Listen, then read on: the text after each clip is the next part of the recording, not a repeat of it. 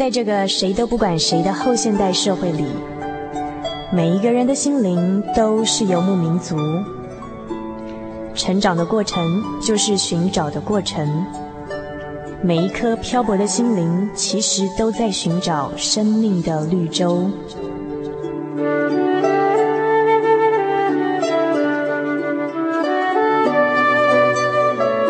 行走在这个城市的荒漠里，你也许想邂逅一群与你一样的心灵的游牧民族，交换过往的孤寂，探索永恒的方向。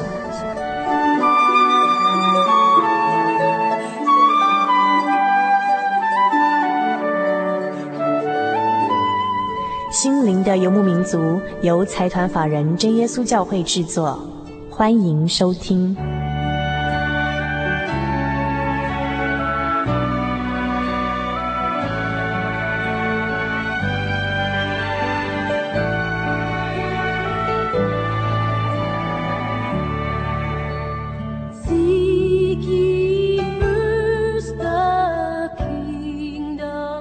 在收听的是《心灵的游牧民族》，我是佩芝。呃，今天非常高兴在现场，我们请到一位非常年轻的女孩子，她今年只有十八岁。呃，她是小杨，我们请小杨跟大家打一声招呼。大家好，我是小杨。啊，我据我所知哈，小杨是原来是高雄人，那这半年来到台中啊，一年了。那为什么这一年会来到台中呢？因为我读的是。一校，然后我们要实习，哦、我们读四年，我们最后一年要实习，所以我就来台中荣总实习一年了。对，我知道，因为有一次哈，我们去一个教会的社青班参加聚会嘛，那那我是第一次去到那个社青班，那第一次去的时候，正好小杨在教我们一个堂课，就是教上班族如何呢，如何做一些如何。做一些运动，预防腰酸背痛。对对对，还教我们要怎么样睡觉啊，呃，怎么样姿势正确才能避免一些呃平常坐太久的一些伤害这样子。那那个时候我不晓得呀，小杨这么年轻，我只是觉得小杨是一个很活泼、很可爱、很可爱、很健康的女孩子。然后教我们要怎么样，上班族要怎么样，学着放松自己的肌肉，教得非常非常认真，而且很自然。后来我才发现，小杨才十八岁，在座所有上班族通通比小杨年纪大。然后我渐渐的观察了，我发现小杨哈，小杨有超过超出他年纪的成熟，我觉得非常特别。小杨只有十八岁，他虽然表面上看起来也是很青春、很活泼，讲话也是很像新兴人类，这脑筋也是转得很快。可是当我深入跟小杨谈话的时候，发现小杨有很多想法是非常成熟、非常懂事的。那小杨是不是从小就是一个懂事的乖孩子？没有，我其实我跟我没有很成熟啊，我跟一般人一样啊，还是那一种懵懵懂懂、什么都不会的小孩子啊。小杨才十八岁嘛，小杨有没有叛逆的时候？有。从什么时候开始叛逆？国小五年级。这么这么早熟？国小五年级就叛逆了？因为以前妈妈很严格。嗯。然后那个时候呢，我五年级的时候，我们学我们老师，因为我没有到他们家去补习，所以呢，被排座位的时候都排到最旁边的位置去，然后跟一一些坏学生坐在一起。然后我们班跟那些坏学生的男生坐在一起，他们都很恶劣，他们都会吐口水到我的椅子上，要不然就吐口水在我的书包。然后呢，跟他们讲，他们就会骂我三字经。那时候真的很想脱离那种生活，然后后来因为我们家里也是父母常常都嗯都不相处的不是很好，嗯，所以我就心灵上也很空虚。所以那些时候我妈妈管我管的很严格，所以我一点都不欣赏我妈妈。我那时候还觉得我她不是我妈妈，所以我那个时候。整个心灵上是排斥、孤独的，觉得世界上没有人会了解我，所以我就跟那一群坏学生、女学生也会翘课，也会骂脏话，也会跟人家打架，跟外面一般变坏的小孩子没有什么两样。小学五年级就变坏了，嘿，那这样的情形一直持续到多久？啊？一直持续到我国中，一直到国中啊。嘿，那小杨，你那时候心里是什么样的想法？那时候很多不平衡？对，非常非常多不平衡。嗯，然后就觉得说，反正也没有人会了解我。嗯，想做的事情又不能做。嗯，然后同学每一个人，男生都喜欢欺负我。嗯，然后或许那时候长得太胖了。真的吗？不会，你现在很瘦，很苗条。不要看现在，以前太胖了。嗯，那家会不会就变成小杨最好的避风港呢？其实也没有，反而是因为我父母从以前感情就不是很好了。对。那当我上国中，在我国中一年级要升二年级的时候，我妈妈突然离开了。嗯。那一时之间真的没有办法接受母亲离开的这个事实。嗯。因为当初母亲离开。家里就剩下我，还有我的一个哥哥，一个国小二年级的弟弟，还有我的爸爸。嗯、那母亲一离开，家里就只有我一个女孩子。对，我那个时候就必须要去，一方面要去学校读书，我回来又要当一个姐姐，又要当妈妈，我变成我一个人有三个角色，我要当学生，嗯、我要当母当当我弟弟的妈妈，嗯、然后我要。也要当他姐姐。嗯，那时候我发觉到说，妈妈真的很辛苦。嗯，原来她有妈妈在的感觉真的很好。嗯，那当我妈妈离开的时候，其实那个时候我算是叛逆期的孩子。对，因为真的没有办法接受说妈妈怎么这样子就离开了。那还好，就是说，因为我有。认识到一位真神。当我妈妈离开的起初的两三天，因为我以前是一只懒猪，然后呢，是那种很懒的，你没有办法想象是多么懒的，连叫了两声四声，还会还会让妈妈。跑来房间，皮带都拿出来说：“你们还要不要起床啦？再不起床要打下去哦！”我们是那一种会那种那样子情况下的猪才会起床的，然后起来的时候，甚至还会蹲在马桶里睡觉。然后呢，所以你能想象我的妈妈这样子走了之后，我怎么可能马上就变成早上很早就起来的一只猪呢？不可能嘛！所以那时候我妈妈刚离开的。的前几个礼，前一个礼拜、两个礼拜，我几乎天天迟到，且我只要一迟到，我们全家都迟到，我弟弟也要迟到，我哥哥也要迟到，我也要迟到。可是以前就是一只懒猪嘛，要靠意志力也没办法，真的，我我有尝试靠意志力要起床，可是往往都把闹钟给打掉了。当时一起床才发觉，不会吧，怎么又八点多了？然后那个时候就会。很无奈啊，结果有一天呢，我我就跪着跪着跟天上的主耶稣说，说主耶稣，我现在妈妈也离开了，那我需要靠我自己，我要我要带着我的哥哥，也要带着我的弟弟，而且你的，现在能够引导我的，能够教导我的。只有只有你，因为你是我的父亲。虽然我看不到你，可是我相信你一定会在生活中帮助我的。结果我那天就跟主耶稣说：“主啊，你要当我的闹钟，以后每天早上可不可以六点就叫我起床？”然后那一天晚上就这样祷告完了，我就睡着了。结果隔天，就突然之间早上就感觉有一个人打我的屁股。就好像打一只猪的屁股，啪！我就马上跳了起来，然后精神非常非常振奋。以前都还会起来之后就昏昏欲睡，再继续倒的那一种的，就马上跳起来了，然后马上看着时钟，天哪，六点呢，六点，我就很高兴，赶快去刷牙洗脸，然后赶快去帮弟弟准备衣服，然后帮他帮我们全家人每一个准每全家每个人都准备早餐，就这样那一天我们全家人都没有迟到了，而且。我觉得神真的很奇妙，他看顾你不是看顾一天而已，嗯、他是看顾你没有妈妈的日子，嗯、每一天。嗯、所以，我国中后来的那那两年呢，嗯、我都没有再迟到了。哇！还是就是这样子，每天就是这样子，神都把我叫起床了，这就是我觉得最感动的地方。刚刚小杨提到哈，自从妈妈走以后，有很多必须就必须独自面对一些生活上的种种问题，就接踵而来。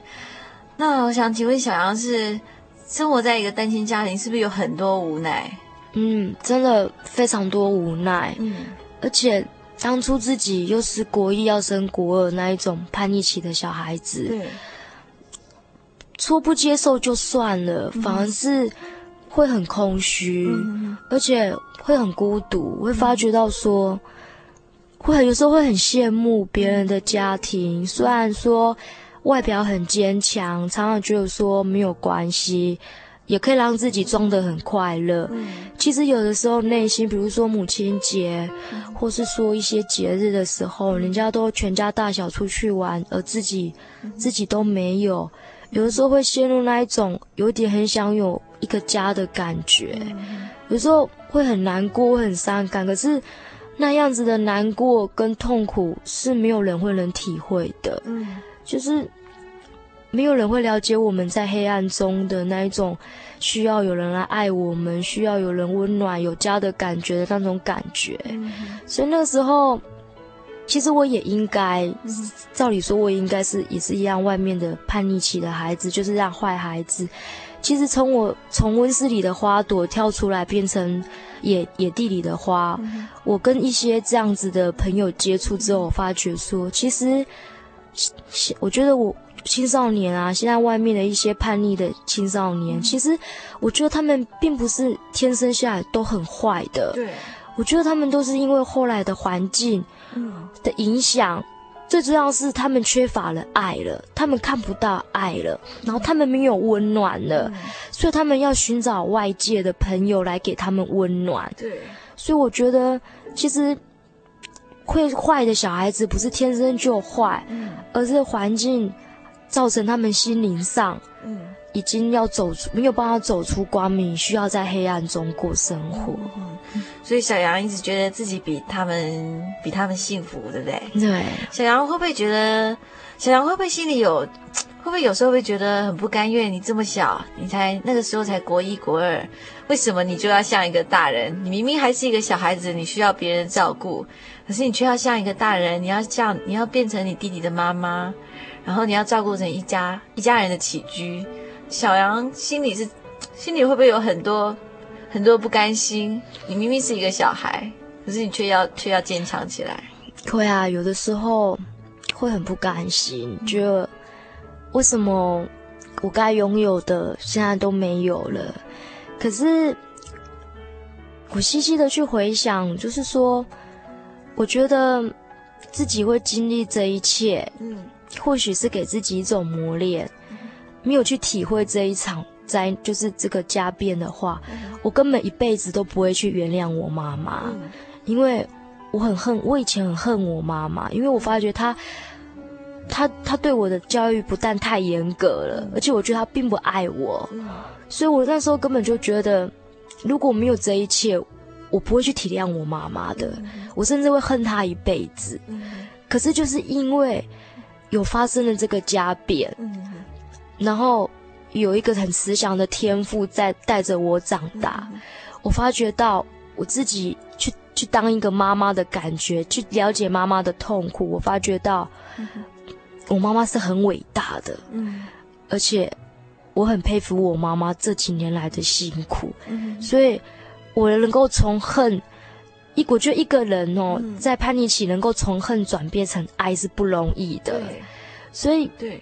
我觉得会发生家变，或许是要让我明白我妈妈的痛苦在哪里，嗯、然后我要懂得去更爱每一个人。嗯、小杨呢，在生活上或者在家家庭里，呃，或在学校哈，如果发生一些你没有办法处理的事，你这么小，你没有办法找你的朋友帮忙，你的爸爸可能他他也要忙他的事业，那种时候你都怎么办？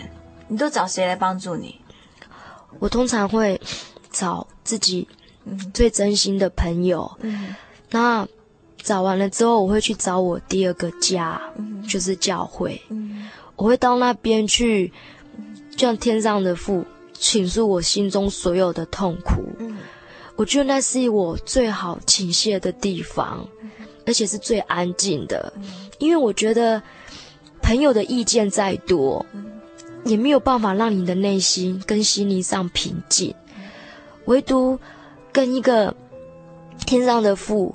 是不需要隐瞒任何事情的，然后告诉你要告诉他你所有的痛苦，嗯、而且你告告诉他完之后，他会安慰你，然后辅导你的内心。嗯、所以教会总是我第二个避风港，嗯、因为我我爸爸通常比较少在家，嗯、那我能够倾诉的对象就是我的教会，嗯、还有我一些最好最好的朋友。所以我发现小杨真的是不简单。在这样的环境之下，他不但可以化解对妈妈的恨，转变成一种体谅。另外，小杨也在生活上坚强起来，照顾一家人的生活起居。那不但是这样，遇到困难的时候呢，小杨也没有被任何困难打倒。那他也没有因为这样子，因为是生长在单亲家庭，就去自暴自弃。不是就去做一些伤害自己的事，小杨还是很坚强的面对这样的环境。呃，从刚刚到现在哈，听到这里，我实在觉得，呃，小杨真的就像主耶稣的羊，在很多时候都是都是主耶稣看顾他的。那我们先来听一首，听这首诗歌《天父必看顾你》。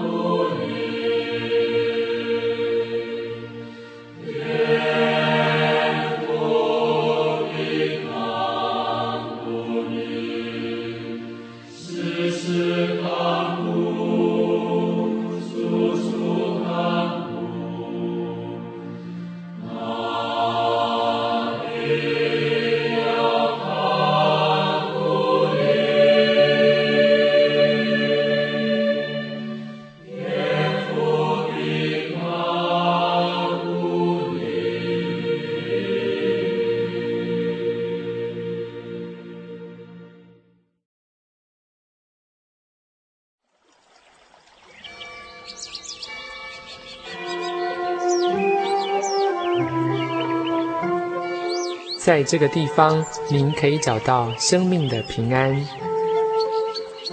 在这个地方，喜乐就像泉水一样源源不绝。真耶稣教会总是敞开大门，欢迎您的加入。耶稣的爱是你我都可以享有的。真耶稣教会，台中邮政六十六至二十一信箱，欢迎来信，愿您平安。全省各地的听众，现在为您播报心灵气象。北部地区礼拜天晚上十二点到一点，人人电台希望指数 FM 九八点九。中部地区星期天晚上九点到十点，大千电台温软指数 FM 九九点一。东北部地区每星期天晚上九点到十点，花莲电台喜乐指数 FM 一零七点七。嘉义地区每礼拜日 AM 十点到十二点，生辉电台平安指数 FM 九五点三。高雄屏东地区每礼拜六 AM 十二点到一点，港都电台热情指数 FM 九八点三。以上心灵的气象由财团法人真耶稣教会提供，预祝各位有一个晴朗的夜晚，晚安。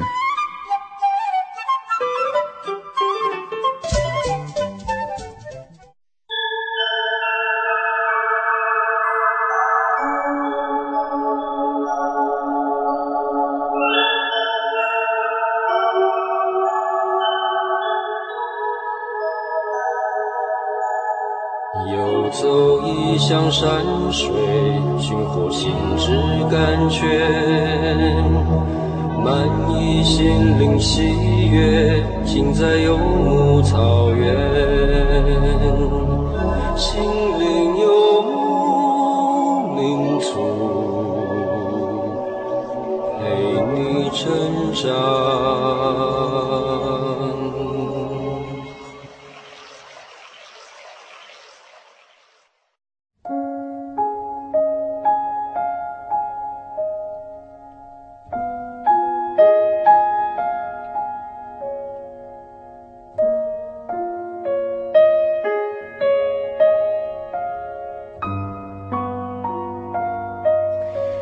现在收听的是《心灵的游牧民族》，我是佩芝啊。我们正在进行小人物的悲喜这个单元。今天非常高兴，节目里面请到一位非常年轻的女孩子，她只有十八岁，她叫做小杨。我们刚刚已经跟小杨谈了一阵子哈，呃，我们从访谈当中呢可以知道，呃，小杨。小杨本来是一个很叛逆而早熟的小孩，可是到国一、国二的时候呢，他却必须面对，嗯、面对妈妈的离开。然后本来从一个有妈妈照顾的小孩，突然之间，小杨的角色就要换成是一个妈妈的角色。我们刚刚从访谈当中呢，知道小杨哈在遭遇困难的时候，除了向他的知心朋友倾吐之外呢，小杨还会去教会祷跟主耶稣祷告，那就是主耶稣也成为他另外一个很好的朋友。那小杨，你是不是从小就是一个基督徒呢？不是，我最近才受洗。最近啊，就是什么时候？去年的十月二十五号。那不久，那才三四个月。嗯哼。那在这之前会不会有一些心理小小的挣扎？因为这毕竟是一个不不是很小的简单的决定嘛，他就会有一些挣扎呢。嗯，挣扎非常大。嗯，因为起初原以为说要洗礼很简单，嗯，可是没有想到说当自己要面对洗礼的时候，嗯，内心上就有很多的交战，嗯，很多的忧愁，就是说有你会告诉自己说洗礼了就没有自由了，嗯。以后洗礼，你要当一个圣洁的人，嗯，好像每天生活都要过得战战兢兢的，对，都不可以随便讲话。对对对，然后一做错事情，就好像很容易就不不感觉说说，那不如不要洗就好了嘛。那永远只要保，永远都保留这么一次，等自己都犯错。我那时候都想说，等我二十几岁，哎，二十几岁比较成熟了之后再来洗礼，或许对自己会是比较好吧。对啊，然后所以那时候实在是很挣扎，非常非常挣扎。嗯。后来我觉得挣扎都是多余的。嗯。等我十月二十五号洗礼了之后，嗯，我发觉我很快乐。嗯。完全超乎之前还没洗礼的那一种什么不自由啦，嗯、不能犯罪，反而没有，嗯、反而觉得洗了之后，觉得有一条有自己是一个有新的盼望，嗯、有新的生命，嗯、而且很快乐，嗯、真的非常非常的快乐，而且感觉跟神又。增加又更进一步了，嗯、对。所以在洗礼之后，在这整个过程里面，小杨发现原来真正在主里是活泼而自在，对，不是原来想象当基督徒就要变成圣人啊，就不可以乱说话，对对对，不可以时时小坏。嘿，嗯，后来小杨体会到更大喜乐跟平静。嗯嗯嗯。呃，我们今天呃非常高兴哈，听了一个这么年轻的女孩子讲她人生这么特别的经历。那在我心里面，其实有非常大的波动，我就觉得一个这么年轻的女孩，然后她经历这样的事情，她还可以这么勇敢、这么坚强。可是小杨却一直说，是因为因为她有一个秘密武器，那 就是主耶稣。对，嗯。那我想，小杨，小杨现在十八岁还是十八岁？十八岁还没有成年，还没成年，还没有成年。对，你看前面的人生的路，主耶稣已经陪你走了这么一段。对，嗯。其实我在想哈，嗯，我觉得人生有些境遇是，有些境遇是没有办法控制的。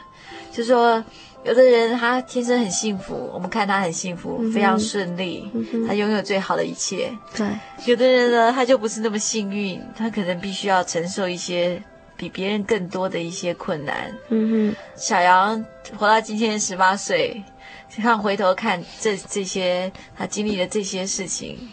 心里面有没有什么很特别的话想要对一些对某一些人说？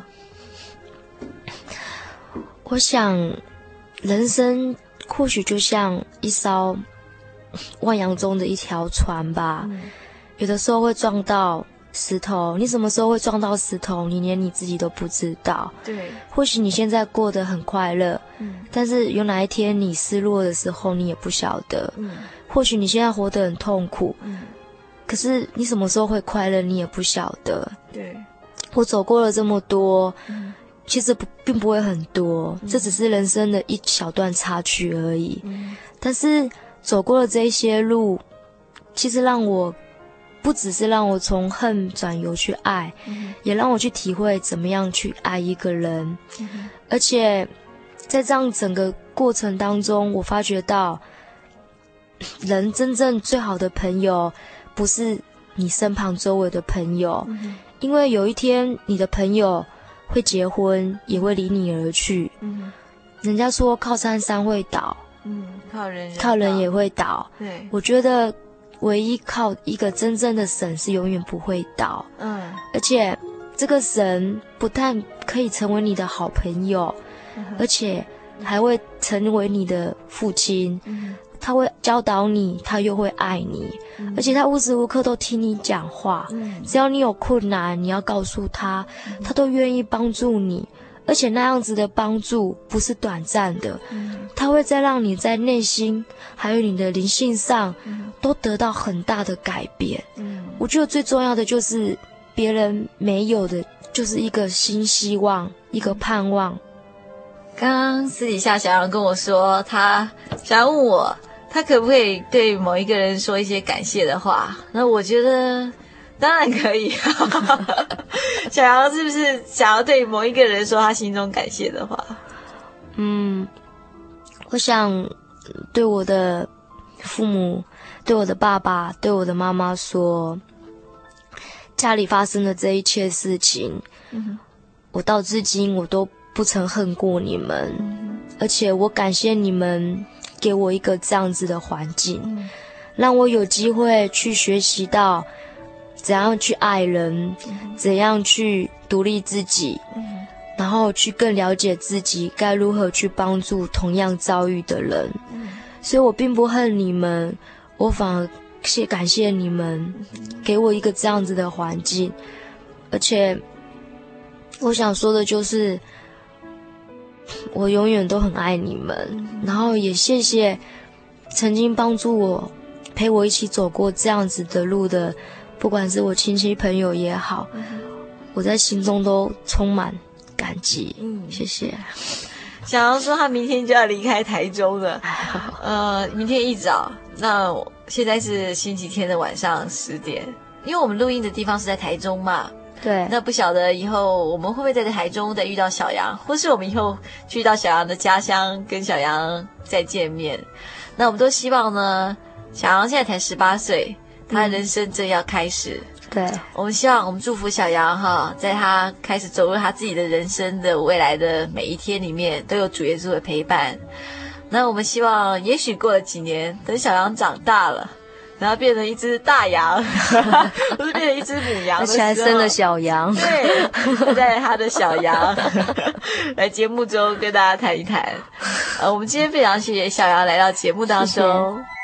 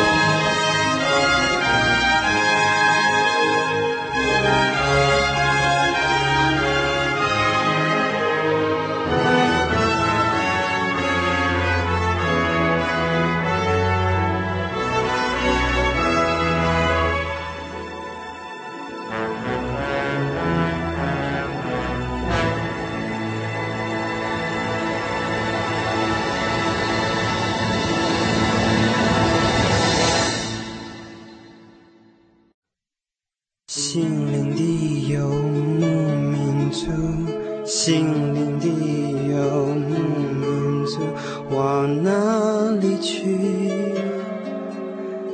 心灵的游牧民族，心灵的游牧民族，还是无目标地走，满足心灵虚无。